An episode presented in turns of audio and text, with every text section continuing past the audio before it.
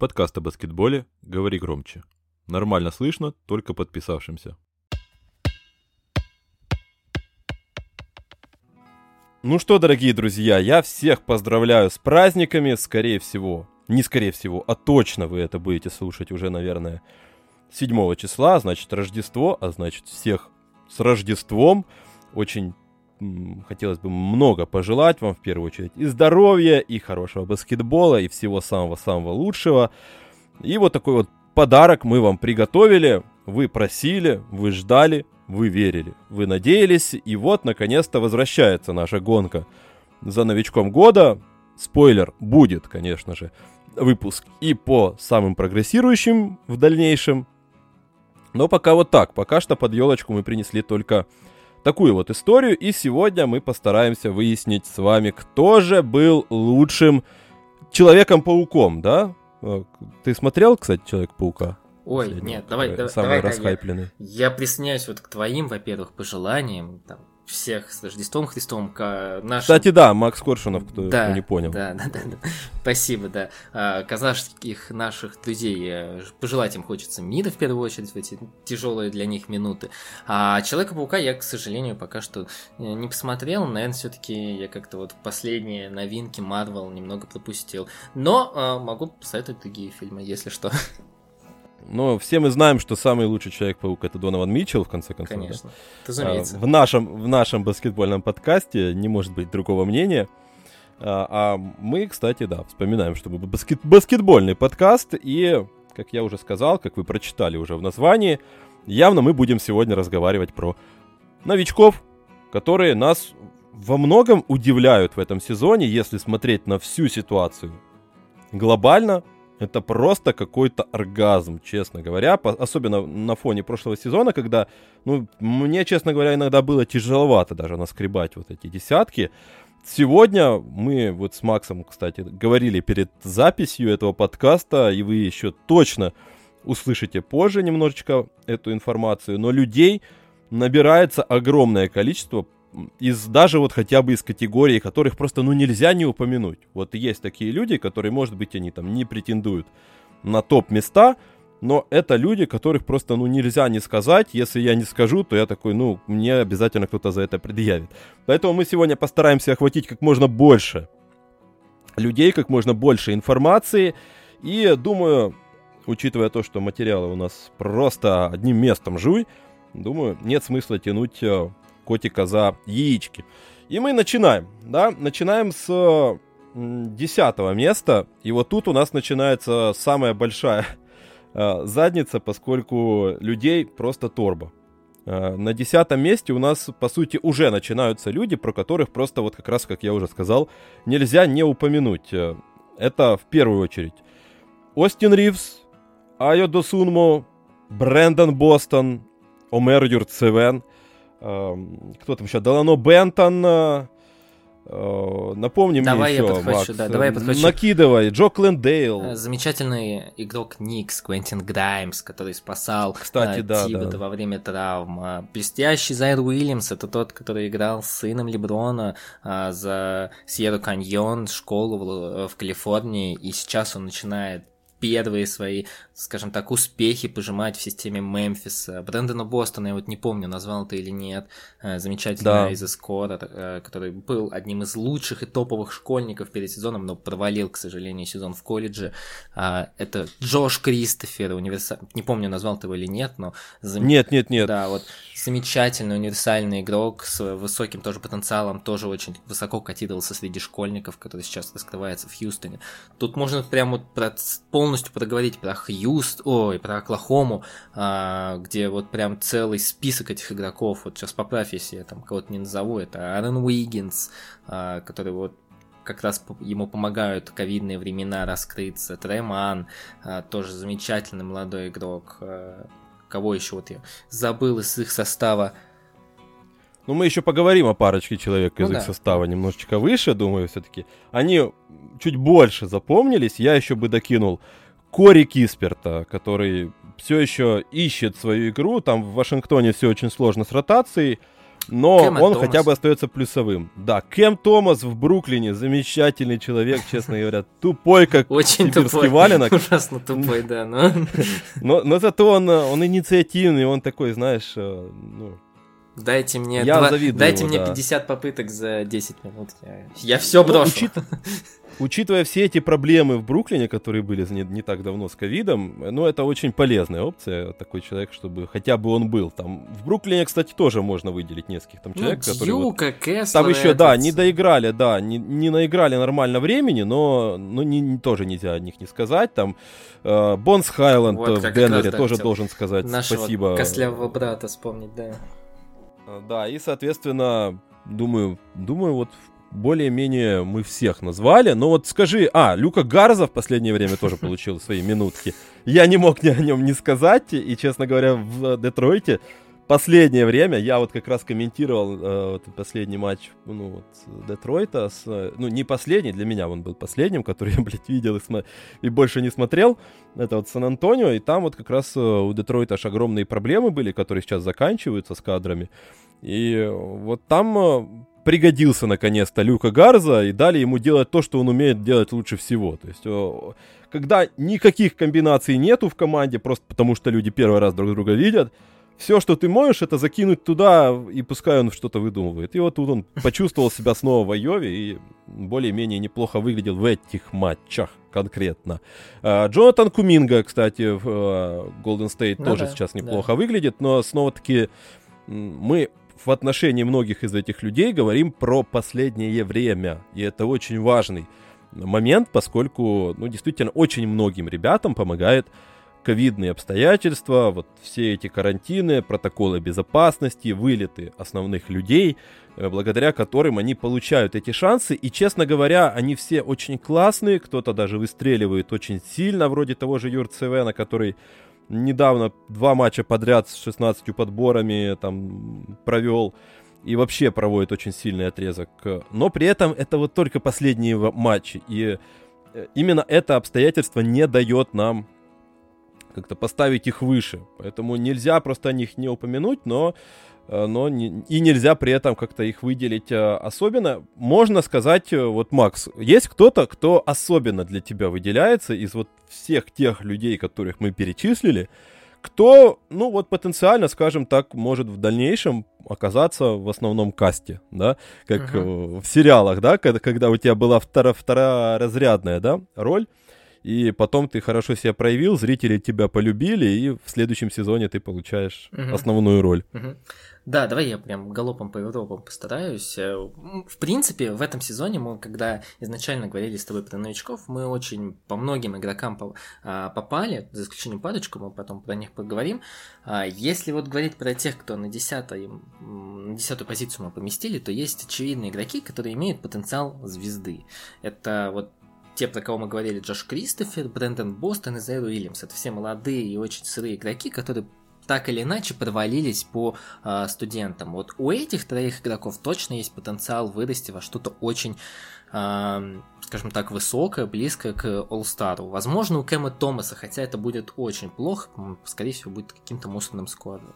Ты уже сказал про Юрцевена, он действительно очень работоспособный, талантливый. Тут можно отметить у него работу ног, она очень хорошая для центрового. Он, конечно, и не такой габаритный центровой, как там, я не знаю, ну, например, твой условный Андре Драмонд, э, твой любимый, э, вот, но при этом у него потрясающая работа ног для игрока его габаритов, он очень хорошо видит площадку как в защите, так и в нападении, ему он периодически пытается взять на себя э, нек, некий функционал Адебаю, когда он пытается что-то разыгрывать. Еще стоит отметить то, что Юцевену очень тяжело играть в системе Майами Хит, то есть вот мы видим, насколько он сейчас хорош, но в системе Хит в атаке центровой не может подходить близко к краске, он всегда должен оттуда вытягивать немного много игрока для того, чтобы Батлер входил в краску, либо кто-то еще.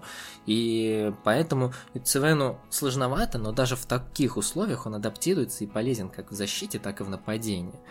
А, наверное, вот из основных ребят, вот ты еще сказал, Джонатан Хуминга, он а, вроде более-менее принял свою роль, он еще часто делает какие-то глупые ошибки, ну, игрок он неопытный, очень молодой, но при этом а, все больше и органичнее он смотрится в системе Golden State, вот именно как ролевой игрок, который что-то вроде, не могу сказать Андрей Гудалы, но вот движется куда-то Андрей, в сторону Андрея Гудала на минималках в втором юните. И я еще хотел сказать, э, добавляя от себя, я забыл сказать, и вернее мы оба забыли сказать про еще одного человека, который формально тоже находится в этом списке, хотя номинально он казался едва ли не одним из претендентов на саму награду еще до, до того, как этот сезон стартовал. Uh-huh. Еще когда этот э, драфт только-только проводился, он был одним из фаворитов, скажем, назовем это так, э, зрительского голосования, когда есть вот основные таланты и есть вот вторая зона, где многие считают, что есть человек, который должен выстрелить 100%. Я помню, так было когда-то с Деароном Фоксом, когда считали, что вот есть основные, а из тех, кто вот идет дальше, скорее всего, вот будет самый готовый, самый крутой пацан, это он. Так и здесь. С Джалином Саксом было именно так, но пока что этот сезон уходит у него откроме, откровеннейшим образом куда-то в мусорное ведро. Он ничего не попадает, он старается в защите, но, честно говоря, на фоне всех вот этих стараний Орландо в целом, оно выглядит, конечно, все так себе. И Дж- Сакс сам по себе пока что не оправдывает абсолютно никак э, свой высокий пик, но мы понимаем, что, наверное, это какая-то адаптация, у кого-то она дольше, у кого-то она медленнее. Хотя, вот честно говоря, то, то, как сейчас хорошо себя проявляют все его товарищи по драфту, да, именно вот да. по списку, меня почему-то уже напрягает, потому что, ну, кто-то должен быть, да, бастом в, в этом списке, чаще всего, ну, в первых восьми там где-то он должен есть, а у нас как-то они не особо намечаются, поэтому... Ну, хочется верить, конечно же, в Сакса, но немножко стремновато. Пока, да, пока не ушли от темы 10 места, вот еще про одного хотел вспомнить. Не могу не а, сказать про Квентина Граймса. Вот вы можете посмотреть на его статистику. С одной стороны, у него общий процент попадания 38,6, как и из-за дуги.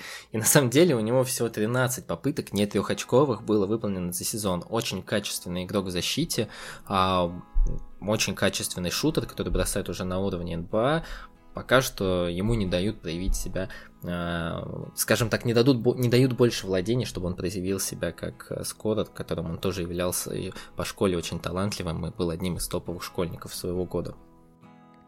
Кстати, да, я про него тоже хотел сказать. Ну и последний, наверное, последний буквально минутку уделю человеку, раз уж сказал про Сакса, не могу не сказать про Хасани Гравета. Это человек, который заменил его формально сейчас э, в составе Орландо. И выглядит, кстати, не намного хуже, если даже не в какой-то степени лучше.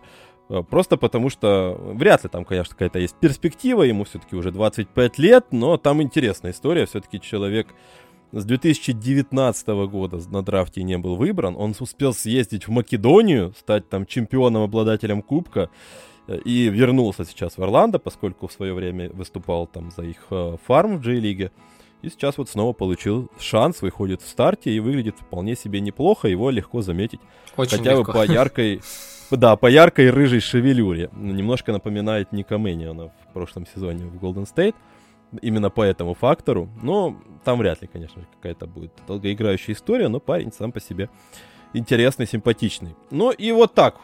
Пишите, кто ваш тут фаворит из э, этой группы и кто достоин стать десятым. Вот давайте так скажем. Кто чемпион среди всех вот этих а, парней, которые достойны упоминания. А, по вашему мнению и почему? Поскольку в этом моменте мы всегда очень сильно полагаемся на вас поскольку мы стараемся смотреть много баскетбола, мы об этом говорили в одном из предыдущих подкастов, когда отвечали на вопросы, но очевидно, что всегда есть люди, которые внимательнее следят или за одной, или за другой командой, и глубже погружены в историю того или иного баскетболиста, поэтому пишите, что вы знаете о них в комментариях к этому ролику, и где бы там это ни было сейчас, на какой платформе вы бы не слушали, естественно, после того, как нажмете подписаться, колокольчики, поставить «Мне нравится» и все в этом роде. Напоминаю. И переходим как раз э, к более-менее стабильному, стабильным местам, где по одному, ну, не всегда, но людям. Девятое место это Джеремайя Робинсон Эрл. Центровой, наверное, будет правильнее да. сказать. Из Оклахомы все-таки не сразу он стал центровым. Э, приходил в лигу он как типичный э, виллановец, вил, виллановчанин, э, который продукт университета Виланова, такой типичный 3ND, но судьбинушка его закинула в Оклахому, где там как раз в разгаре все эти эксперименты с составом, эксперименты с ролями, где у нас все могут быть двухметровые разыгрывающие, двухметровые центровые. И вот сейчас он выступает на позиции центрового чаще всего. Это не ново, кстати, в прошлом сезоне там Айзея Робби выступал. Теперь вот идейный продолжатель. Как тебе Робинсон Эрл? Лучше он, чем Айзея Робби? Хуже он? Слушай, ты очень точно сказал про то, что типичный Вилановец. У них сейчас и сейчас такой же Джермейн Самуэльс и Эрик Диксон, очень похожие игроки, а, тоже вроде бы форварда, но а, которые играют вот этого фринди. И, в принципе, Робинсон Эрл приходил как человек в лигу без позиции, его называли твиннером, ну, то есть он застрял между позициями. Вроде бы он в идеале двинуть его на центрового, но это очень тяжело представить, потому что у него рост, а, как у Джимми Батлера. А, в итоге получ... ну как получилось? Относительно получилось. Он правда неплох в защите, он а, правда намного лучше бросает, чем оказалось, потому что это был одним из его главных минусов. А в колледже он бросал нехорошо, там было чуть больше трех попыток, 28%, а сейчас у него есть уже игра с семью попытками, не попаданиями, но попытками, он достаточно уверен в этом компоненте. А, и ты знаешь, э, на самом деле эксперименты, наверное, удачные. Он, правда, очень неплохо кажется на своей позиции, где-то ему, конечно, не хватает габаритов и его проталкивают, но на самом деле а, в условиях, когда вся команда растет а, вместе, он точно не самое слабое звено. Он точно лучше Айзея Робби, потому что, по крайней мере, в отличие от Айзея Робби, он точно может играть на позиции центрового. Возможно, не всегда, возможно, им понадобится полноразмерный игрок а, на какие-то случаи жизни. Но а, на в принципе, чтобы создать смолбольную пятерку, он выглядит идеальным вариантом на будущее. А, тут, конечно, очень сомнительный потенциал звезды. Я даже скажу, что его, скорее всего, ну, на процентов 90 здесь нет и близко, но стать добротным игроком, таким вот фринди, даже не знаю, вот с кем его сравнить, а, возможно, с каким-то да, даже получше, наверное, чем он может стать, чем Пиджей Такер а, в свое время, он вполне способен. Хороший бросок, э, может иногда сыграть в пик-н-ролл, где-то не хватает роста, но достаточно зато подвижный, чтобы размениваться на более мелких а, соперников. Нужно, конечно, поработать не только над, а, на, ну, над, над работой ног в нападении, над тем, как завершать, но тут, опять же, ему не совсем хватает габаритов. Он все-таки скорее, как я уже сказал, не звездный игрок, а такой хороший релевик. Очень хороший, очень добротный. И здесь, кстати, я сделаю еще одну ремарку. Обращусь конкретно к болельщикам Оклахомы, поскольку я точно знаю, что э, они нас слушают, как минимум там Олег, возможно, Никита. Привет вам в этот момент. Э, и болельщики Оклахомы действительно достаточно многочисленны и активны в РУ э, среде. Поэтому, друзья, можете написать э, что, что больше про того же Робинсона Эрла, мне как раз, когда я, извини, Да-да-да. вот э, в одном из моих э, еженедельных, да, дайджестов по лучшим новичкам, лучшим там игрокам, героям, антигероям недели, мне тогда расписали огромное полотнище про то, насколько крут сейчас э, Джеремайя Робинсон Эрл. Это было несколько там недель назад, месяц, может, назад. Поэтому это очень круто и очень классно. Он там действительно неплохо себя проявляет. Поэтому можете тоже рассказать всем в комментариях э, будет очень полезно, поскольку, ну, честно говоря, мне кажется, не так много людей смотрят матчи Оклахомы. Я старался вот после того случая больше уделять э, внимание Тандер, но и он мне понравился в нескольких матчах. Я там смотрел тот же Денвер, там с Пеликанс э, они играли. Но в глобальном плане я, конечно же, не так много видел Оклахому. Угу. А, я, да, вот еще хотел добавить то, что а, ты сказал типичный велоновец, его же одно время сравнивали на, на полном серьезе, сейчас это кажется абсурдно, с Садиком Бэем, а, Бэй, у них небольшая разница в росте, на самом деле, сантиметров 5 там максимум, и они играли в велонове, ну, в практически похожем стиле. Да, там Робинсон Эрл больше играл бигмена, Садик Бэй больше такого фри исполнителя, кем он и является. Но вот на самом деле, придя в лигу, они совсем иначе их восприняли, переделали под лигу. Кстати, да, это помню, как раз перед драфтом читал, что самый близкий пример Робинсона Эрла это Садик Бэй. Ну, естественно, я как э, главный знаток Садика Бэя э, за последние два года, полтора, вру, полтора года, я, конечно же, был немножко удивлен, что вот как раз Робинсон Эрл почему-то поехал в сторону центрового и э, немножко не так я себе представлял, естественно, из-за вот таких сравнений его судьбинушку. Но тем интереснее, действительно, тем интереснее за ним наблюдать. И переходим на этой прекрасной ноте к восьмому месту, где тоже крайне любопытный персонаж, оказавшийся на той же позиции, что и наш предыдущий товарищ по Оклахоме. А здесь э, не так далеко мы ушли. Э, мы снова возвращаемся в Техас. И здесь у нас Альперен Шенгюн. Один из э, самых интригующих, я не побоюсь этого слова, проспектов драфта из вот таких вот ребят, которые там даже не в десятке, а там за лотереей. Да, вот и если там смотреть какие-то слиперы, ну это даже не назовешь слиперы, это скорее слипер, это второй раунд где-то, да, которые могут выстрелить. А вот ребята из между лотереей и вторым раундом, второй там, вторая часть первого раунда, среди тех, кто может выстрелить, первым вспоминается почему-то именно вот этот турок, очень интересный парень с большим набором умений именно в атаке. Он сейчас, ему тяжеловато, потому что он легковат, он старается брать э, где-то хитростью, но перехватывает, конечно же, и кучу фолов.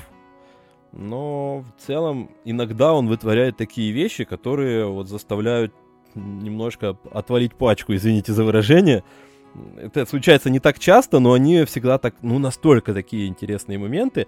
И на фоне, вот если сравнивать восьмое и девятое места, то вот Робинсон Эрл, весь наш разговор был таким же скучным, как его потенциал.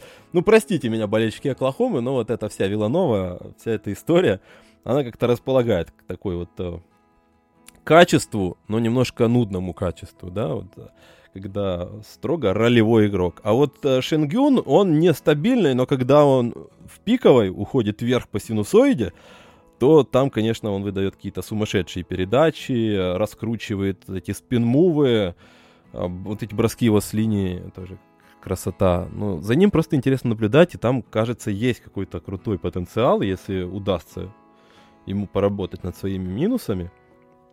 Мне кажется, что у Шенгюна может получиться в этой лиге. Во всяком случае, сейчас именно он попал именно в ту лигу, в которой все возможно, учитывая то, как сейчас, э, какая сейчас мода на всякие нестандартные, неординарные э, таланты и персонажи и личности.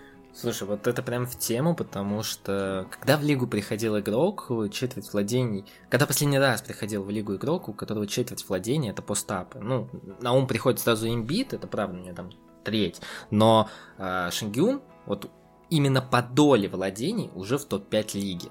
А, по доле владений в постапе у него там 23%, и по очкам за одно владение хочу тебе сказать, что он там опережает уже многих интересных ребят, как Парзингиса, как Валанчунуса, э, таких на самом деле игроков, которые э, не всю карьеру построили на постапах, но достаточно большая часть их карьеры занимает э, игра в посте я вот с тобой полностью здесь соглашусь по поводу потенциала. У Шангюна очень неординарный, очень необычный потенциал. Он прям действительно можно его тоже занести в э, категорию единорогов. Э, у него периодически бывают всплески какой-то, ну, совсем гениальной игры. Какой-то... Он вроде неказистый, худоватый, худощавый. Его в защите очень проталкивает, но иногда он делает какие-то такие мувы с возможно, даже не совсем правильной работой ног, но которые позволяют ему получить дополнительное пространство, какие-то хуки интересные.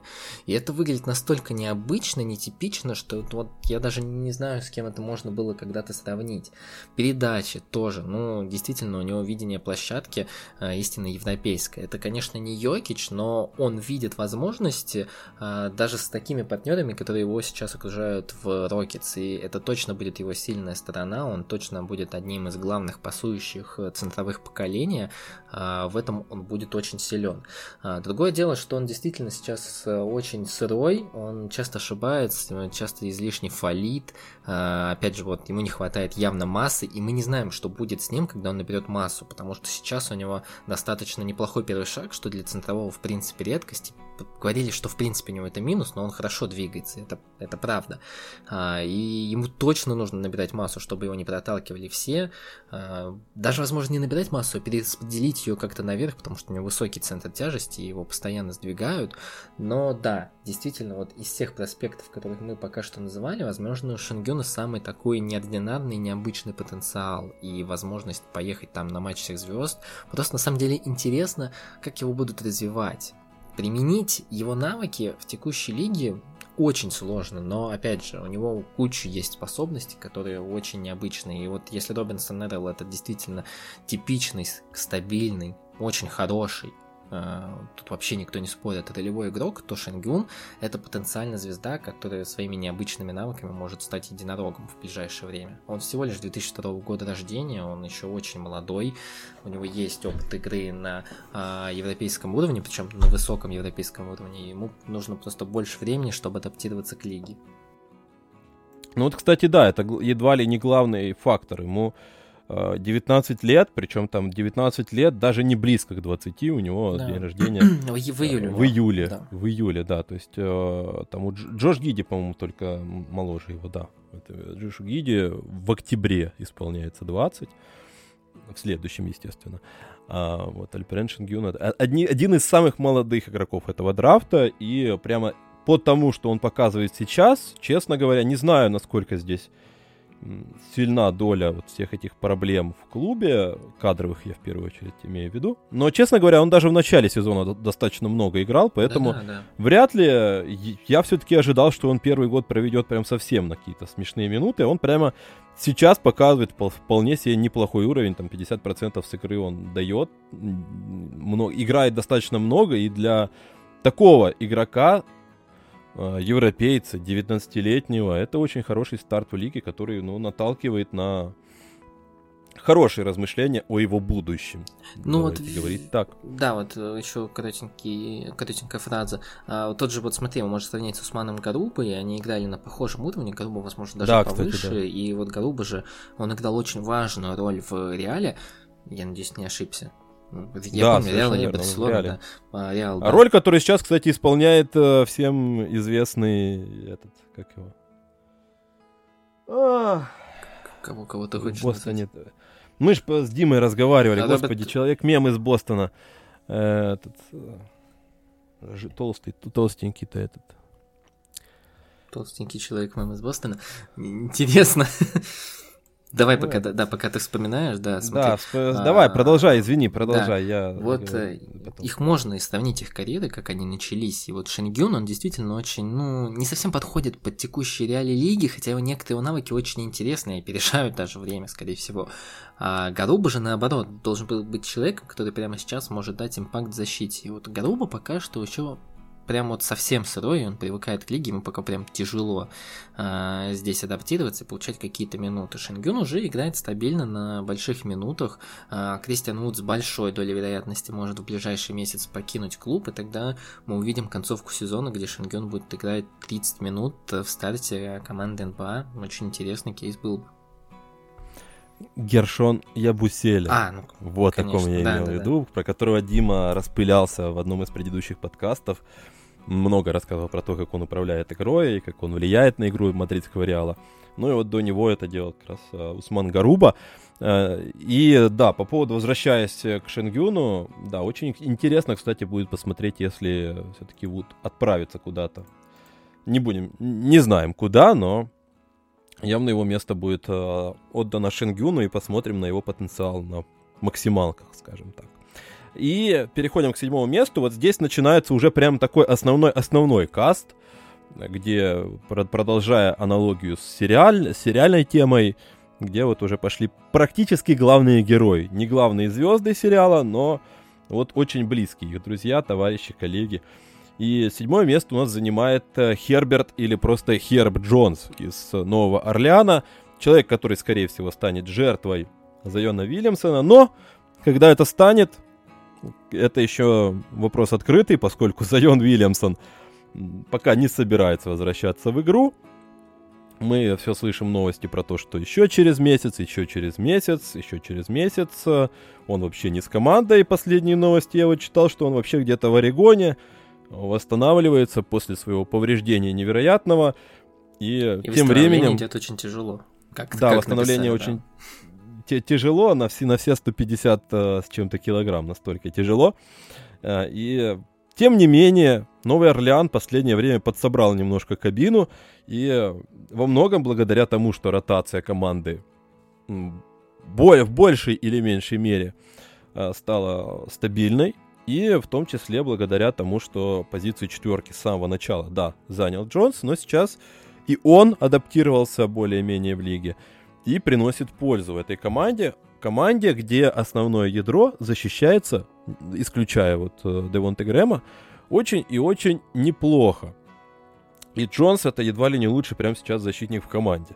Как э, неудивительно, 23-летний игрок из э, 23-летний новичок, который только-только появился в лиге, прямо сейчас один из лидеров среди там своей категории по перехватам, по блокам. Он все об этом говорят у него есть проблемы там с преодолением заслонов, но он четвертый номер, а у кого с четвертых номеров нет проблем с преодолением заслоном, заслонов, скажите мне, пожалуйста. Поэтому он достаточно универсален, да, поэтому какие-то косяки можно ему простить. А в остальном же он, ну, действительно огромный импакт вносит в первую очередь в защите, и при этом постепенно еще и добавляет, добавляет, добавляет в атаке, начинает потихонечку бросать, из-за дуги. Он там в первых матчах вообще даже не пытался. Настолько парня туда засунули. И у меня такое впечатление было, что он настолько был перепуганный, что он такой, эй, ребята, нет, давайте я вот там в угол встану и больше там ничего делать не буду в атаке. А в защите там отпашу, вопросов нету. А сейчас постепенно он там какие-то владения получает, пытается что-то делать. Получается это относительно неплохо. И благодаря этому, конечно же, и благодаря тому, что никто не смотрит Новый Орлеан, кроме меня, э, и я глава фан-клуба, он у меня уже дважды был, кстати, в дайджесте новичком недели, поэтому седьмое место я ему отдаю. Мы, кстати, говорили даже, да, что, может быть, даже мог бы он быть выше, но седьмое место тоже очень неплохо. Да, я очень хорошо помню драфт этого года, когда у Пеликанс оказался и Хер Джонс, и Трей Мёрфи. Я, честно говоря, думал, что вот такой выстрел будет от Трей Мёрфи. Мёрфи немного сбуксовал. А Джон... Обрати, кстати, внимание, извини, Макс, э, какой у нас драфт интересный оказался, забегая да. наперед даже немножечко, когда какие-то спаренные такие идут парни, а, никто не угадал да, практически. Да. Вот когда идут, клуб выбирает двух людей, из которых надо сказать, кто, кто талантливее, все, про, все про, прогорели буквально. Выстреливает тот, на кого не ставили. Да, Извини, да, да. Ну, я понимаю, что ты Карланда ведешь в первую очередь. Э, но да, были, было несколько таких примеров, и Херб Джонс, он достаточно возрастной, ему 23 года, по-моему, уже. Я помню, что он в Алабаме играл. Да, да, да. По-моему, еще с Колином Секстоном, кстати, играл он на один из первых сезонов. Ну, тут я не уверен, честно. Да, он, в первом сезоне он, да, он с Колином Секстоном. Вот, да, да, да. И я удивлен, честно, потому что я думал, что он будет таким очень дальним ролевиком. А, сейчас он получил большие минуты. И, кстати, в теории это вот он с Зайоном-то сочетается очень хорошо, потому что его бросок лучше, чем ожидалось, и он очень неплохо с ним может сочетаться на площадке. А, плюс он достаточно габаритный и может там защищаться действительно на многих позициях, хотя по нему вроде бы он низкий, но а, как-то он умудряется успевать, и я вот залез в статистику, пока ты говорил, у него против него бросают больше 10 раз за игру, это как минимум говорит о том, то, что Джонса бросают на действительно сильных игроков соперника и дают ему возможность защищаться против а, серьезных оппонентов. А, он действительно один. Но из... там сплошняком почти Леброн и Дюрант ну, и да. прочее. Я смотрел его матчапы там. Да, да, да. И он действительно один сейчас из самых универсальных таких защитников команды. Э, и это в первый год крайней мере, за один этот скилл он должен быть в нашем э, рейтинге. Ну и опять же, сейчас интересно будет, э, насколько ему еще дадут возможность развиваться, потому что многие называли два его вот скрытых навыка перед драфтом достаточно интригующими. Первый это возможность пасовать, он действительно много отдавал передач на уровне а, NCAA, больше трех в последний сезон, это очень солидные показатели. Больше трех, э, чтобы вы понимали, это вот где-то на уровне шести передач НБА. То есть, ну, вот как-то так считается. А, и возможность быть слэшером-катером. Сейчас он больше завершает с а, передач, но у него есть такой скилл, у него достаточно неплохой первый шаг для его а, данных, э, чтобы он мог врываться в краску. Но, опять же, первый сезон, он только привыкает к своей роли. Я думаю, Пеликан ждут большие изменения в ближайшие два года, и если Джонс останется, у него будет очень много возможностей проявить себя. Ну, в конце концов, не так много у нас новичков, которые... И, и да, да что там новички? В лиге не так много баскетболистов, которые выдают э, одновременно больше одного блока и одного перехвата за игру. Поэтому вот Херб Джонс это отчасти просто хороший статлайн, отчасти просто демонстрация красноречивая того, что парень действительно крайне универсальный, ну, ему можно посочувствовать, конечно же, он одновременно поиграл в колледже и с Кайро Льюисом, и с Колином Секстоном, разыгрывающие вот такие вот. Э, интеллект просто запредельный, но это такое, ладно. Э, Кайре Льюису мы пожелаем здоровья, кстати, как и Колину Секстону, парням в этом сезоне не позавидуешь, честно говоря. Вот, э, Секстоном, особенно... Секстон можно из дня рождения поставить. У него вот э, в игре с Мемфисом как раз было день рождения. Ох, ну да, тогда, тогда точно. Я вот как раз попал на день рождения Аарона Виггинса, когда делал последний этот дайджест. И... А тут, оказывается, еще и Колин Секстон. Вот на, на дни рождения нам везет, во всяком случае, мне. Ну и вот такая история про Херба Джонса. Двигаемся еще немножечко выше. А, на шестое место. И здесь у нас а, первая спаренная позиция, где два человека, по которым ситуация очень вполне себе похожа. И типажи у ребят очень похожи. Они были выбраны достаточно высоко в лотерее. Это ветеранистые игроки, которых выбрали скорее уже как э, относительно готовых персонажей. Они сейчас выполняют вполне себе ограниченные роли, но выполняют их неплохо, хотя не без огрехов. Это Митчелл, который не Донован, э, и, соответственно, Крис Дуарте из Индианы. Кто тебе больше нравится? Вот мне Дэвион Митчелл как-то больше нравится за, за счет своего вот такого характера немножко дерзкого. Он не получает, естественно, в этом Сакраменто достаточно владений в атаке, и он пока что не особо попадает. Будем откровенны, он не то чтобы наработал на то, чтобы получать эти, эти владения, но вот мне нравится его характер, его лидерские качества, ну и в защите, конечно же, он продолжает феерить. Э, одно время было трендом э, закидывать все, все какие-то удачные его владения, когда он там за кого-то за, запушил, запрессинговал и там красиво перехватил, отобрал. Сейчас этого, этого это реже встретишь, но даже вот в последних матчах было много моментов, когда он там и Леброна обкрадывал, и э, кучу крутых эпизодов. Дуарте для меня как-то, ну, он такой прям очень нудный, ну, очень. Я не знаю, как это сказать. Я видел несколько матчей Индианы и такой, нет. Слушай, Спасибо. Ну, ну, но он качественный вот, вот, вот в этом плане. Но под Эдуард как... не, не в том плане, что это плохо, а в том плане, что, ну, хочется какого-то там, знаешь, хотя бы качелей немножечко. Ну, про Криса Дуарта как раз и говорили, что его аналогии даже не по игре, а вот по, скажем так, стилю очень сильно похожи на другого игрока Индиана, Малькольма Брогдана. Они оба приходили достаточно возрастными игроками, очень качественные, очень правильные. Прям вот нигде, ни в одной команде они не испортят картины, но в них нет вот чего-то такого вау. И я выберу Дэвина Митчелла. Ну, вот если ты спрашиваешь, кто из них лучше, Дэвина Митчелла. А, ну, во-первых, у Дэвина Митчелла больше, а, скажем так, потенциал. Во-вторых, э, он все-таки чемпион NCAA в роли главного игрока. И он был тем игроком, э, как раз, который э, решал исходы игр. И Дэвин Митчелл это тот человек, который не только э, выполняет функцию ролевого игрока, но вот даже если посмотреть его распределение бросков, там вот, допустим, у Дуарте 60% по-моему, бросков где-то с передач. У Митчелла обратная история, у него как раз больше, по-моему, 60% бросков, которые он делает сам без передач, и это в некоторых случаях очень негативно, как, допустим, ситуация с Кэмероном Томасом, ты понял, про что я говорю, когда ну, человек абсолютно не понимает, да. что делать, он ему важно бросить.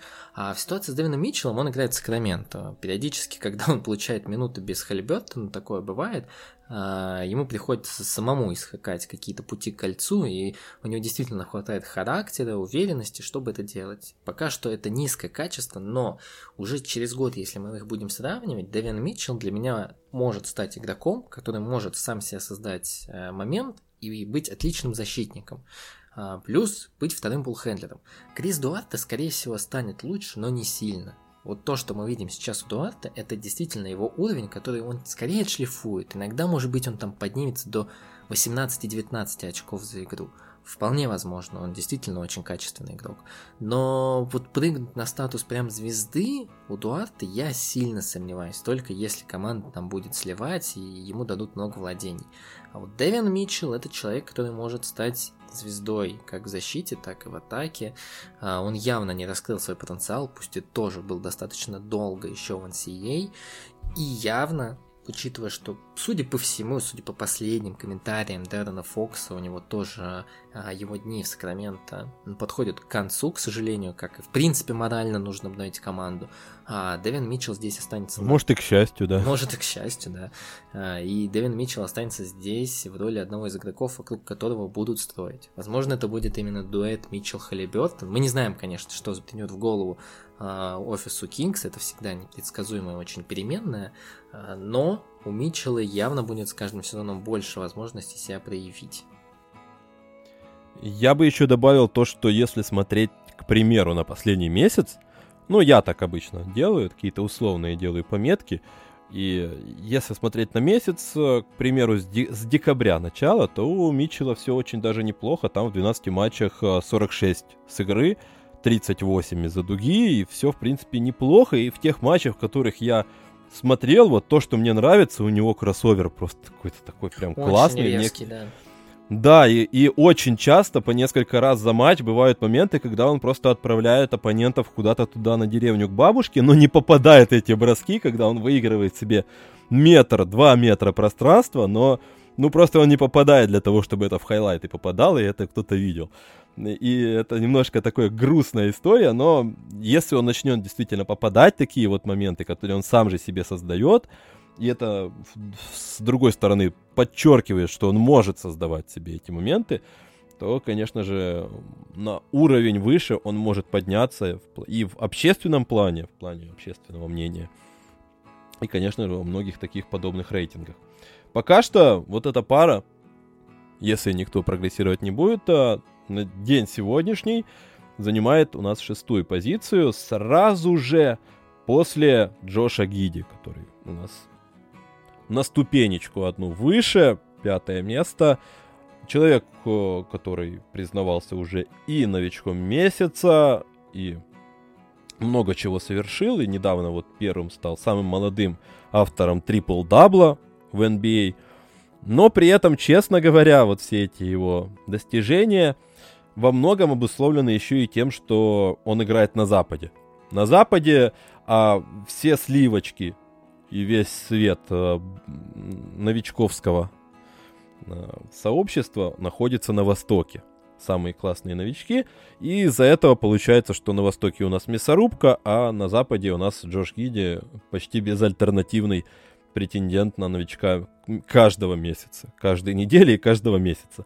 Но это, конечно же, не отменяет того, что он проводит э, достаточно хороший сезон для новичка, для сырого точно так же новичка, очень молодого, который приехал даже не из э, NCAA, а из чемпионата Австралии, где он выглядел от, отнюдь не Ламело Болом, и об этом тоже много говорилось перед драфтом, что он не настолько был там зрелым э, и готовым к NBA баскетболистам, там и по Ламело да были вопросы, а по Гиде там они были в кубе или даже четвертой степени.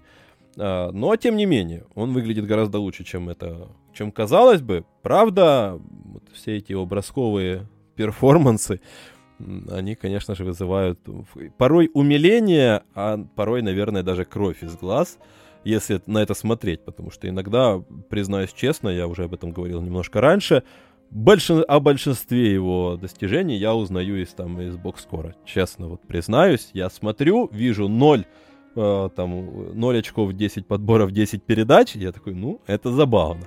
Смотреть я, конечно же, не буду, да, очень интересно, но, но нет. А у тебя как? Слушай, я вот на самом деле не совсем соглашусь с тобой. Вот ты сказал, что Ламела был явно лучше. Все-таки Ламела играл в команде, где ему все отдали, а Гиди играл в команде повыше уровнем, где он. Он был просто органичным элементом. Он не был человеком, которому отдали все.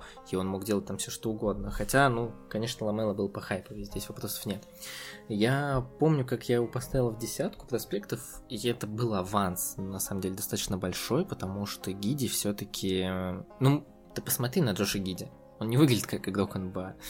А, он выглядит как, я не знаю, какой-то а, прилежный... Ну, выпускник MIT, Стэнфорд, да, который да, где-то на Ну, этом. где-то, да. Он а, прилежный студент, который вот построит отличную карьеру в области квантовой физики, возможно. Но Несмотря на это, честь и хвала Сэму Прести, он выбрал его и отдал, и сделал самое главное не пытается сейчас его сильно сломать. Он дает ему возможность э, делать то, что он умеет. И да, у него есть ужасные бросковые перформансы. Он действительно периодически делает ну, вещи, которые даже в теории не должны залетать. Но Просто посмотрите иногда, как он разыгрывает. Вот назовите мне несколько плеймейкеров, которые приходили в лигу за последние лет 10, которые могут с двумя руками одинаково раздавать передачи. Это на самом деле уникальный скилл, который, ну, очень редко встречается. У Ламела такое было.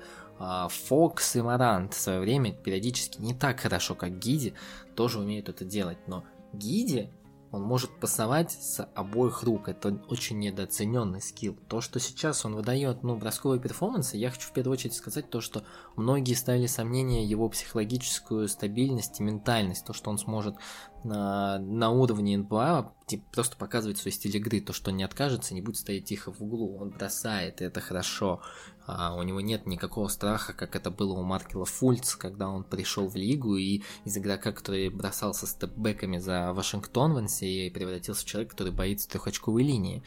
А, у Гиди нет такой, нет такой проблемы, и а, давайте просто посмотрим, что с ним станет. По крайней мере, сейчас он абсолютно заслуженно на, находится на столь высокой позиции от нас. Это действительно человек, который очень хорош, очень хорошо руководит нападением команды, когда ему, ему дают эти возможности, и абсолютно заслуженно. Да, это Запад, тут более слабые сейчас новички, но опять же, скажите мне то, что этот человек не влияет на результат команды. В отличие от Дэвина Митчелла и Криса Дуарта, которые все-таки ролевые игроки в своих командах, Джош Гиди это человек, который во многом и вли... очень сильно влияет на результат команды. Да, зачастую он проваливается, но когда сейчас он все больше привыкает к лиге, вот он стал уже автором самого молодого трипл-дабла, абсолютно не мусорного, кстати, а, он выглядит игроком, который может действительно добывать победы своей команде.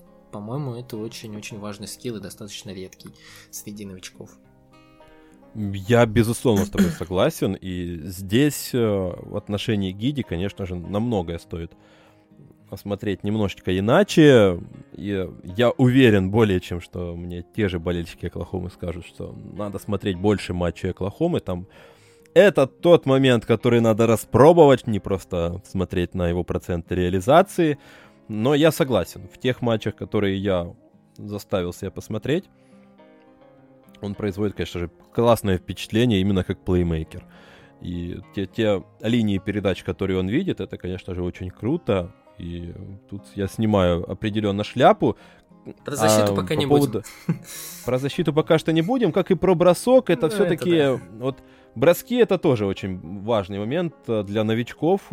Это очень классно, если новичок с первого же сезона показывает классные бросковые линейки, но очень часто, я в первую очередь говорю про разыгрывающих или игроков задней линии, но по большей части основной удар основной, э, основной такой, основная волна приходится именно на сезон второй. По, второму сезону надо да. судить, поскольку по большей части все новички, новички задней линии, они весь первый сезон тыкаются как слепые котята и ищут свои какие-то точки, свои владения, свои какие-то моменты. Тот же вот то, Дэвион Митчелл, который, у которого есть э, какой-то трюк, да, особый, коронный, да, но он их не попадает, эти броски. Точно так же, как э, там Трей Янг, как э, Кол Энтони, Они искали свои, да. свои какие-то особые движения, особые точки на, на паркете. И, соответственно, ко второму сезону ты уже там с, со всем объемом данных, которые у тебя есть, ты уже поработал летом уже гораздо более акцентированно. И во втором сезоне уже мы смотрим на то, какую работу над ошибками ты провел. И поэтому я снисходительно отношусь к этим процентам Джоша Гиди. Ко второму сезону я уверен. Да, блин, Ламело Бол. Да. В конце концов, кстати, раз уж начали говорить про прогресс бросковый, вот, пожалуйста, у Ламело тоже в какой-то степени тоже есть проблемы, но они уже существенно исправляются ко второму, к сезону под номером 2. Ну да, тут знаешь же еще то, что вот плеймейкеры, а это не игроки ролевые, как вот тот же Квентин Граймс, который сходу может бросать 38%. Они все-таки всегда да. находятся с мячом, и а, большинство их бросков из-за дуги это броски какие-то в движения, пулапы и так далее, с сопротивлением. К этому все-таки нужно привыкать. Это приходит больше с опытом, особенно, ну вот как ты сказал, у плеймейкеров, тот же вот Коул Энтони, это самый яркий пример последних, а, а последнего времени. Ну, ос- особенно если тебе 19 лет только исполнилось. Ну, да. Тем более, да. Э, и у тебя даже нет какой-то базы из э, колледжа. Поэтому э, делаем небольшую пометочку рядом с Джошем Гиди на будущее и переходим к четвертому месту, где вторая сдвоенная позиция. И это, конечно же, первые два пика этого драфта. Тут никакой интриги нет. Я думаю, все прекрасно понимают, что история у них очень похожая, в чем-то похожая на Джоша Гиди, но но чуть более интересная, на мой взгляд. Э, и Кейт Кеннингем, и э, Джейлен Грин э, в какой-то степени оказались в похожих ситуациях. Их команды ни на что не претендуют. Они там получают огромное просто количество владений, огромную роль сразу же с первых матчей. И им дают абсолютно все на откуп, в отличие от Джоша Гиди, где дают ему, но там есть и там Гилджис Александр, он все-таки где-то больше отдает э, эту инициативу, играет больше как просто плеймейкер. Здесь все, здесь ты король, пожалуйста, когда ты есть на паркете, вот тебе мяч, делай все, что тебе угодно. Хочешь бросай, хочешь отдавай, хочешь на, на балалайке играй.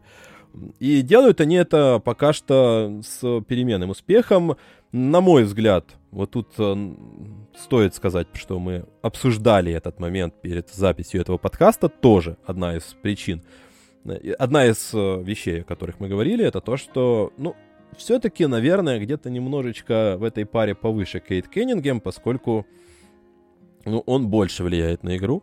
Мы видели то, как э, Хьюстон прибавил, когда не было Грина когда более опытные игроки появились на паркете. Ну и Кеннингем, конечно же, гораздо более, на мой взгляд, цельный, да, и, э, исполнитель, который и в защите лучше, уже прямо сейчас, э, и э, как плеймейкер, по сути, второй, наверное, на этом драфте после Гиди по видению, но в перспективе может быть и кто там, ладно, не буду говорить, пока что второй, да, и бросает он постепенно-постепенно все лучше и лучше. Но Грин, с другой стороны, это, конечно же, сумасшедший скорер, который в последнее время, вот после возвращения, дает э, прекрасную линейку, а, особенно на его фоне старта сезона, когда он бросал там до 40%, сейчас у него под 50, там 40 с чем-то с игры, больше 40% из-за дуги. И что очень важно для меня, это то, что вот по, в последние, вот снова-таки я буду ориентироваться на начало декабря, он зарабатывает больше шести фолов за игру, больше шести раз ходит на линию, да, бросает с линии. И это тоже очень важный навык для игрока его формата, его типажа, для агрессивного скорера, и этого тоже в какой-то степени не хватает тому же Каннингему а, для того, чтобы набирать много, поскольку умение найти контакт, умение заходить на линию с, с первого же сезона – и поселиться там, это, конечно же, очень тоже важный скилл, и который говорит в том числе о наличии нужных навыков и, что очень важно, нужной хитрости в голове для вот таких вот э, парней. Поэтому за счет вот последнего рывка, если мы рассматриваем ситуацию в динамике, то, конечно же, Грин дотягивает до этой четвертой позиции, как по мне. Я тут с тобой соглашусь. Единственное, я скажу, что, скорее всего, ну, для меня Грин к концу сезона должен вырваться, ну, ворваться в топ-3. А, здесь, ну, мы с тобой говорили это перед сезоном достаточно много о том, что Джеллен Грин пойдет по пути Энтони Эдвардса. Он очень много должен набить шишек, чтобы понять, как играть. И первое вот его и... Сколько он там до травм сыграл? 18 игр, по-моему. а, он был действительно ужасен, он ужасный выбор броска, он очень долго передерживал мяч, очень вообще не понимал, что с ним делать, и руинил а, на самом ну, деле... Ну, вот то, что мы говорили буквально ну, да. несколько минут назад. Да, да, руинил нападение команды. Потом он получил травму, видимо, все-таки не такие плохие тренеры по развитию в Хьюстоне. И после того, как он вернулся, он стал действовать умнее. По крайней мере, он стал более органично влиять на команду. Он даже перестал быть а, минусовым игроком. У него там были прям минус 37 до травмы.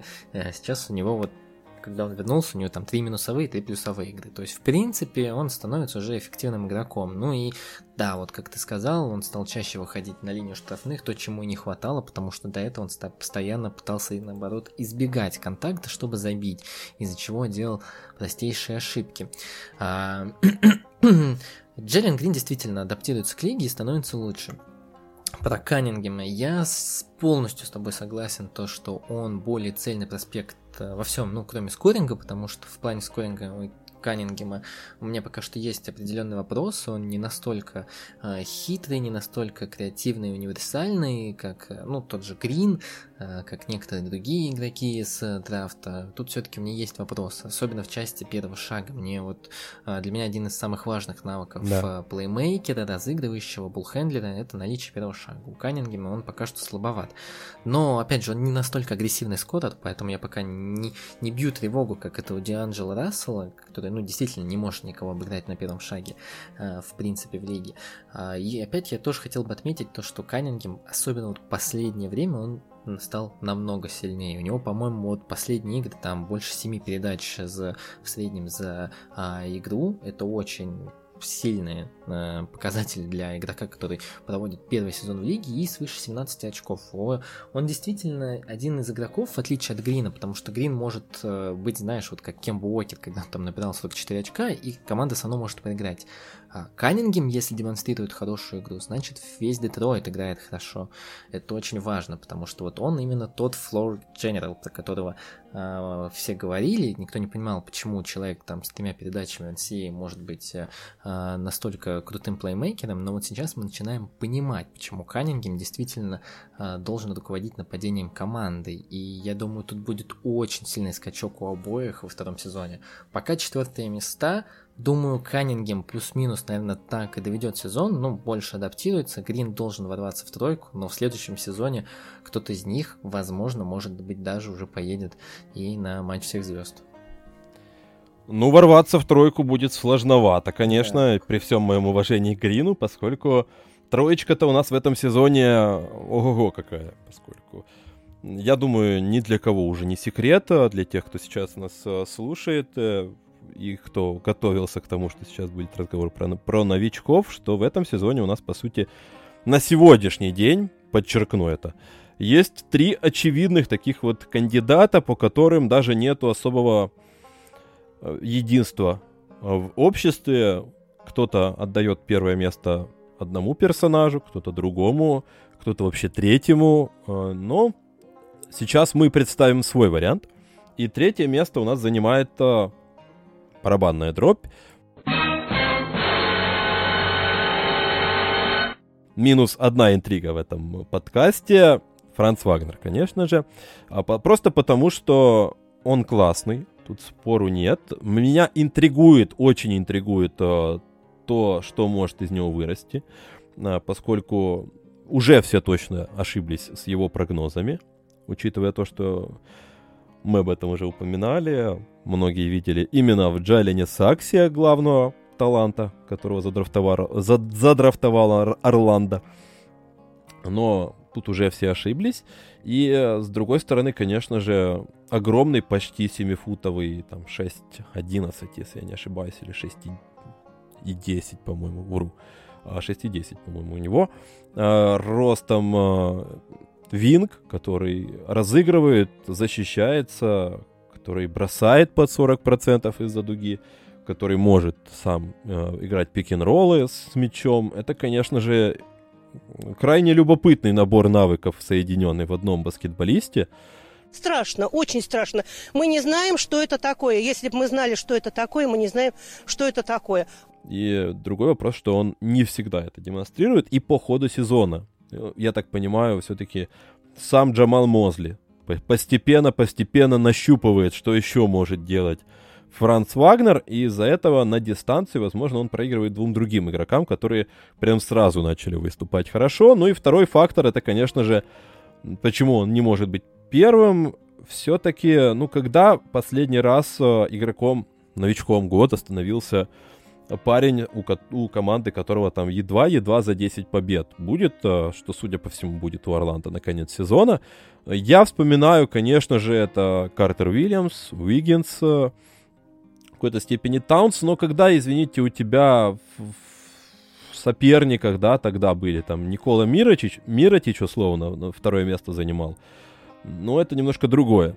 А когда у тебя есть в соперниках Барнс и Мобли, то здесь э, ситуация немножко изменяется. И команда сейчас, конечно же, не помогает Францу Вагнеру в этой гонке за звание новичка года. Но мне этот парень определенно нравится. И мозгом, и тем, что он умеет, и тем, что он демонстрирует на сегодняшний момент. А тебе как? Слушай, на самом деле, я вот говорил про то, что в принципе наши оценки были достаточно точны, но вот по Францу Вагнеру ошиблись все. Ошибся я, я очень сильно критиковал, я не понимал, как можно этого человека выбрать в топ-10, я не очень понимал, почему его не обменяли сразу после летней лиги, где он был ужасен. Ну, утрирую, конечно, но на самом деле он просто ужасен был в летней лиге во всех э, аспектах. Он не успевал ни в защите, он не понимал, что делать в атаке, у него там нули-нули были. И сейчас, ну, после того, когда он еще особенно провел сезон с э, месяц с 19 очками в среднем за игру, снимаю шляпу. Он очень умный игрок, это первое, что сразу бросается в глаза, это идет отовсюду, то, то, что он может э, принимать на себя разную роль в нападении, как ты говорил, там быть как и пикендольным большим, так и пикендольным э, булхендлером, он знает, куда бежать, он отлично видит площадку, причем видит ее без мяча, это очень редкий навык, в принципе, для э, новичков, которые уже понимают, что нужно делать без мяча, обычно они э, часто ошибаются в этом.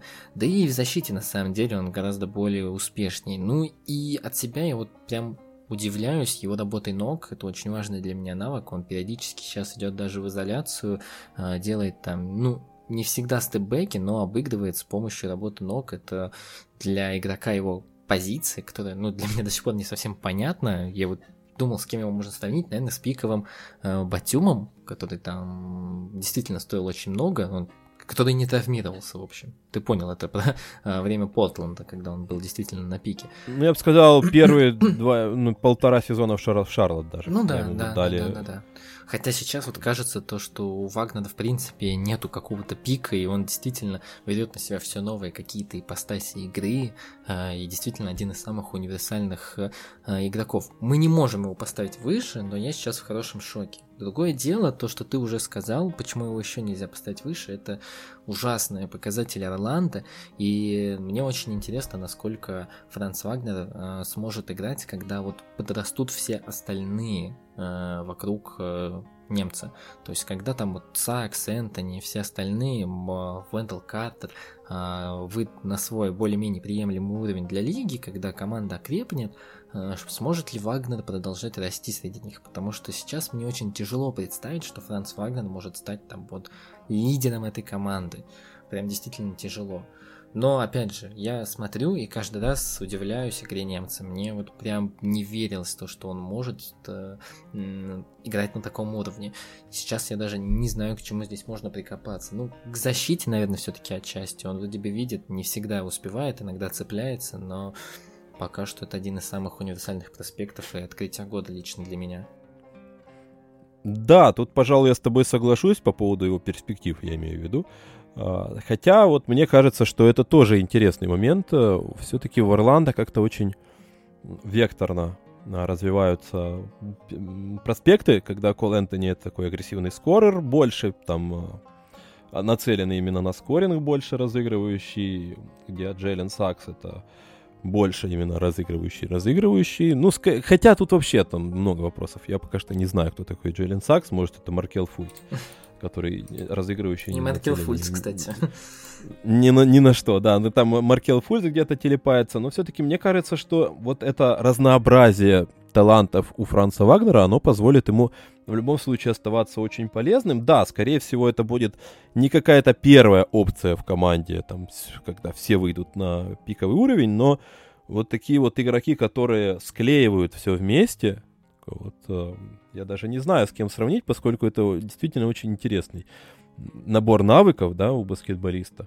Но вот э, Николя Батюм, возможно, я бы сказал, как иногда там в Рингере, да, там пишут, э, про а, для богатых, да, э, да Николя да, Батюм, да. да, или что-то типа такого, да. Улучшенный Николя Батюм, поэтому будем э, рассчитывать на то, что именно так он будет в итоге позиционироваться. Ну и, наверное, нету интриги, кто будет дальше у нас на первых двух позициях. Вопрос, кто у нас будет на первом, кто на втором месте. И это тоже очень любопытно. Мы долго спорили, и скажу честно, для меня нет большой разницы. Если, поэтому если вы узнаете итоговые результаты, знайте, что там разница буквально, ну, там в пол шишечки. Поскольку там пошли уже в ход какие-то там э, магия Вуду, гадания на, на костях э, какой-нибудь курицы, полнолуние. Но вот у Макса, я так понимаю, более понятная и четкая позиция. У меня вот, например, действительно нету единого мнения. Я все-таки был немножечко... Я фанат просто, скажу так. Скотти Барнса, он у нас на второй позиции. Вот нет у нас интриги больше в этом, в этом подкасте. Так но... я тоже, я тоже фанат Скотти Барнса. Я его защищал от многих перед драфтом. Просто, ну...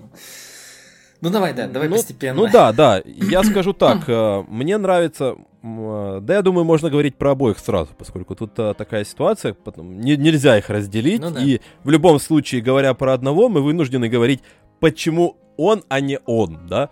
Поэтому, по сути, мы говорим про первое, второе место одновременно. У нас на втором месте Барнс. На мой взгляд, у него, конечно же, есть харизма, во-первых. А, я просто снова таки, мне приходится опираться на те матчи, которые я видел, в том числе на, там, на матч против Бруклина, где он зарубился с Дюранта просто жестко, именно прям соло в соло у них было. Противостояние, да, там и Дюрант накидал через него, но при этом и Барнс э, тоже выступил очень классно со всех сторон, и, и набросал неплохо, и наотдавал. И в целом, точно так же и у Вагнера, у Барнса даже в большей мере, на мой взгляд, э, интригующий вот набор навыков. Просто за счет того, что там и атлетизм сумасшедший, и он, по сути, может и раздавать, и бросать, и защищаться на всех позициях э, как угодно.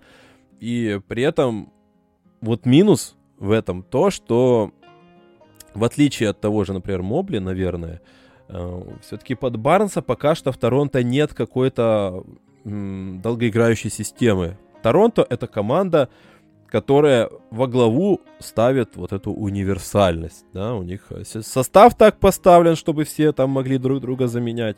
И, по сути, глобальная идея в команде в том, что у нас много людей, которые могут ситуационно матч от матча вып- выполнять, там, становиться главной звездой да, вечера. Сегодня у нас это Барнс, завтра у нас э, Секом, послезавтра Ван Влит, послеза... после-послезавтра это Гэри Трент младший, и так можно продолжать до Святослава Михайлюка. А, но, но лучше не надо. А, тем более, что, кстати, Джастин Шампань тоже можно вспомнить новичка. А, неплохой. А, и Делано Бентона мы забыли сказать в самом начале в достойных упоминаниях. Кстати, еще не, мы говорили, мы говорили, говорили, говорили. Да? Да? Ну, ладно, простите, друзья, простите. Просто их очень много, реально, очень много классных новичков. Ну и Барнс. Но вот тут, конечно, есть проблема у Скотти Барнса. Его универсальность в какой-то степени играет против него. И универсальность, возведенная в, аб- аб- в абсолют э, во всей команде, во всем клубе, она немножко мешает, поскольку идет небольшое такое распыление э, внимания и распыление конкретизации, да, его, его профита, его импакта в игру, поскольку просто когда есть какие-то четкие обязанности, которые баскетболист исполняет, и мы такие, о, ну вот сейчас вот Мобли, он прекрасно страхует там, да, он прекрасно э, читает, апгрейдит защиту команды. Про Барнса мы не можем это сказать, и в какой-то степени Барнс предстает баскетболистом, который вроде хорошо делает все, но при этом он, ну, вроде как, что он делает элитно, да, ну, на сегодняшний день? Ну, ничего, да, получается, там бросает, ну, есть вопросы, там защищается, но не всегда. А, при этом, как и в случае с Вагнером, мы говорим о том, что это очень интригует в контексте последующего развития баскетболиста. И снова такие его пытаются там иногда использовать как маленького, иногда его используют как большого. В самом клубе пока что не совсем понимают, что, что можно с ним делать, учитывая, что впереди там возможно какие-то там прощания с тем или иным баскетболистом. Здравствуй, Секом. Можно ли использовать его так, или можно использовать вот так, как дальше нам развивать Барнса. И с одной стороны, это, конечно же, очень круто, когда он вносит импакт, по сути, во всех аспектах игровых. С другой стороны, вот, как я уже сказал, пока что нельзя сказать, э, на чем можно конкретно сосредоточить свое зрение, да, в отношении Барнса. В этом плане Мобли, конечно же, однозначно выигрывает, поскольку у него уже есть команда, которая хоро... Ну, хорошо идет по сезону, которая, про которую говорят, про которую говорят много, которую очень хочется хвалить, и в том числе из-за того же Мобли, под которого в какой-то степени, да, ему помогает то, что постарались сделать всю систему игры так, чтобы ему было максимально комфортно играть, чтобы он выполнял функции, которые у него хорошо получаются, и из-за этого все работает. Он помогает команде, у команды все больше побед. Не знаю, насколько это в индивидуальном плане плюс или минус, но фактически да к нему не прикопаешься. Он выполняет прекрасно свою работу, он является одни, одним из да, камней э, краеугольных защиты Кливленда прекрасной. И постепенно, но прогрессирует в атаке, где сначала было много проблем, когда он... Главная, наверное, ну, красная линия нашего подкаста. Где он долго искал свои броски, где он понимал долго, что у него может работать, что у него там хуже работает, стоит ли ему идти в пост там, или стоит ли бросать с дистанции здесь. Э, постепенно у него в этом сезоне, по ходу уже этого сезона, есть и в этом прогресс, поэтому в целом, наверное, я согласен с тем, что Мобли достоин быть э, новичком на первом месте в, в, в вот этой редакции нашего вот рейтинга. А у тебя как? Очень важно, да, уточнение про то, что именно в этой версии. У меня на самом деле будет другая аргументация. Я безумный фанат обоих игроков. Мне очень нравится и Барнс. Это а, для меня вообще должен стать улучшенной версией Дреймонда Грина поколения. И с точки зрения моральной, он действительно уже моральный лидер команды. он может заводить команду, он именно тот чувак, который э, станет главной хасл-звездой лиги. Вот его соперничество с ты уже сказал, он способен действительно на морально-волевых просто всю команду завести. Это очень крутой навык и очень редкий для э, молодых игроков, тем более новичков. А он безумно универсален, действительно там хватается за все, он может и защищаться на всех позициях, может разыгрывать, он лучше бросает, чем оказалось, э, чем думалось перед драфтом, и у него уникальные навыки, и он действительно эффективен. А вот про всех, про кого мы говорили до этого момента, если игроки играли большие минуты, новички, они были минусовые. Но вот только эти два игрока действительно плюсовые, имеют плюсы, имеют положительный нет рейтинг, когда они находятся на площадках, с ними команда играет лучше, чем без них. Ой, ну да, да, да, да, с ними лучше, чем без них. А, единственное, почему я готов Эвана Мобли поставить выше, Эван Мобли это прямо сейчас единственный игрок с этого драфта, готовый играть в команде уровня плей-офф. И не просто там первого раунда зашел и вышел, а, а, а именно помогать и быть успешен. Ты вот сказал то, что э, Кливленд подстроил систему, я, наверное, тут не совсем соглашусь, потому что периодически Мобли демонстрирует тоже вот свои единорожистые навыки, он может и отдать очень хитрую передачу, в этом он абсолютно не хуже Шенгюна, он прекрасно видит площадку, он может по-разному абсолютно набирать очки. У него сейчас тоже есть вопросы к броску, он стал это реже делать. А, тут действительно хочется увидеть больше у него прогресса, но он может пройти, он может бросить хук, сыграть в посте, он отлично страхует, это в принципе навык, а, а, он один из лучших игроков лиги по подстраховке, и тут он на самом деле для меня просто, ну, открывается по-новому, потому что вот Янис к тому, чтобы стать лучшим страхующим лиги, ну для меня Янис, тут, конечно, субъективно, но для меня Янис лучший страхующий лиги, шел очень долго. Мобли не лучший еще страхующий лиги, но он очень хорошо понимает момент, возможности, когда нужно это делать, и пока что он выглядит очень перспективно в этом направлении. А, на самом деле, я сейчас, вот прямо сейчас, у Мобли прям не вижу ни красных флагов, ни каких-то потенциальных проблем. Он действительно, как мы и говорили ранее, его можно назвать в любую сторону, и он будет плюс-минус одинаково успешен. По Барнсу есть небольшие вопросы. Да, он очень э, силен своим характером, он очень силен своими навыками плеймейкера и тем, то, что он двигается как защитник с ростом а, бигмена, тем, что он универсальный защитник и так далее.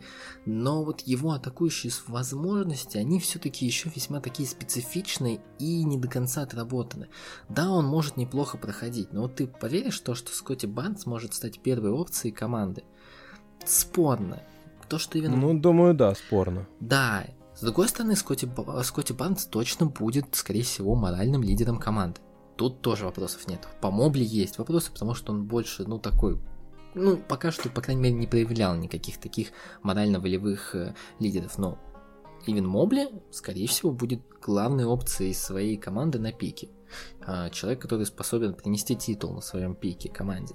Вот, и они действительно идут очень близко. Но вот прямо сейчас для меня Мобли именно по своим возможностям, по полезности стоит чуть выше, чем Скотти Барнс. Возможно, уже там в следующей нашей редакции это изменится, и Скотти э, продолжит свою успешную серию с Торонто, и они там действительно выйдут в плюс. Сейчас у них, по-моему, 17-17, как раз 50% побед, 50% да. поражений.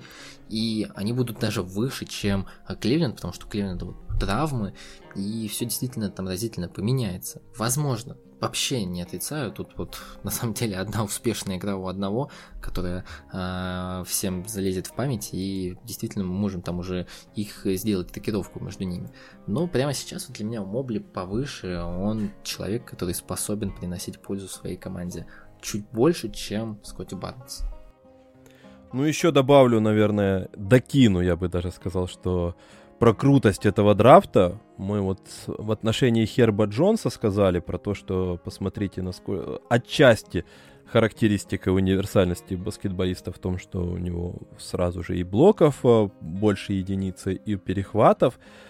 Все-таки говоря про Скотти Барнса и Эвана Мобли, мы тоже очень близко находимся. У них пока что они не в этом клубе, но там а, Мобли остается там две десятых а, перехвата, а Скотти Барнсу там одну десятую блока для того, чтобы войти в этот клуб. То есть у нас даже в одном классе новичков несколько таких баскетболистов, про которых мы вынуждены снова-таки говорить про то, что, насколько они универсально единорожистые. Ну и, соответственно, даже э, тот же Вагнер э, может в теории где-то там на, наскрести блоков и приблизиться к, этой, к этому да. топ-клубу. Хотя не так давно казалось, что это, ну, блин, кто-то что-то должен делать одно. Это Янисы всякие умеют там и блокировать, и перехватывать, и танцевать, как хочешь, и там Дреймонд Грины. Это появилось достаточно недавно.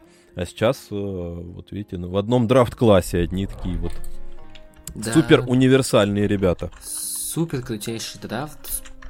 Один из лучших, я надеюсь, который мы вообще в принципе видели. Следующий тоже там называется уже одним из самых интересных. Там начинайте следить за Четом Холгреном, если еще не гуглили, кто это. Это тоже непонятная хрень, которую непонятно как использовать, а, как будто Ивен Мобли покусал Алексея Покушевского, и тоже что-то появилось, поэтому не знаю, но пока что вот этот драфт это прям находка, мы видим столько проспектов, которые пришли не просто новичками и учиться, а уже сейчас готовы приносить пользу своей команде, давно такого не помню.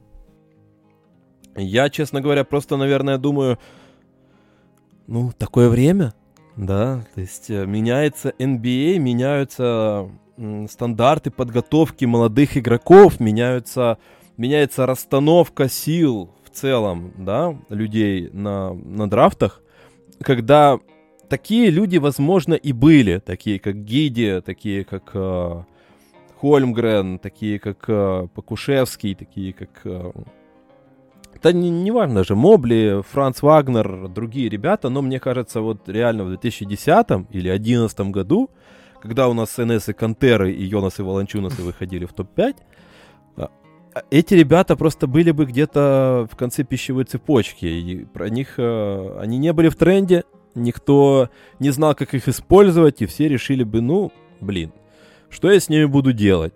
Э, отправляйтесь-ка лучше в J-лигу и там феерите, там делайте свои подборы, перехваты, блокшоты.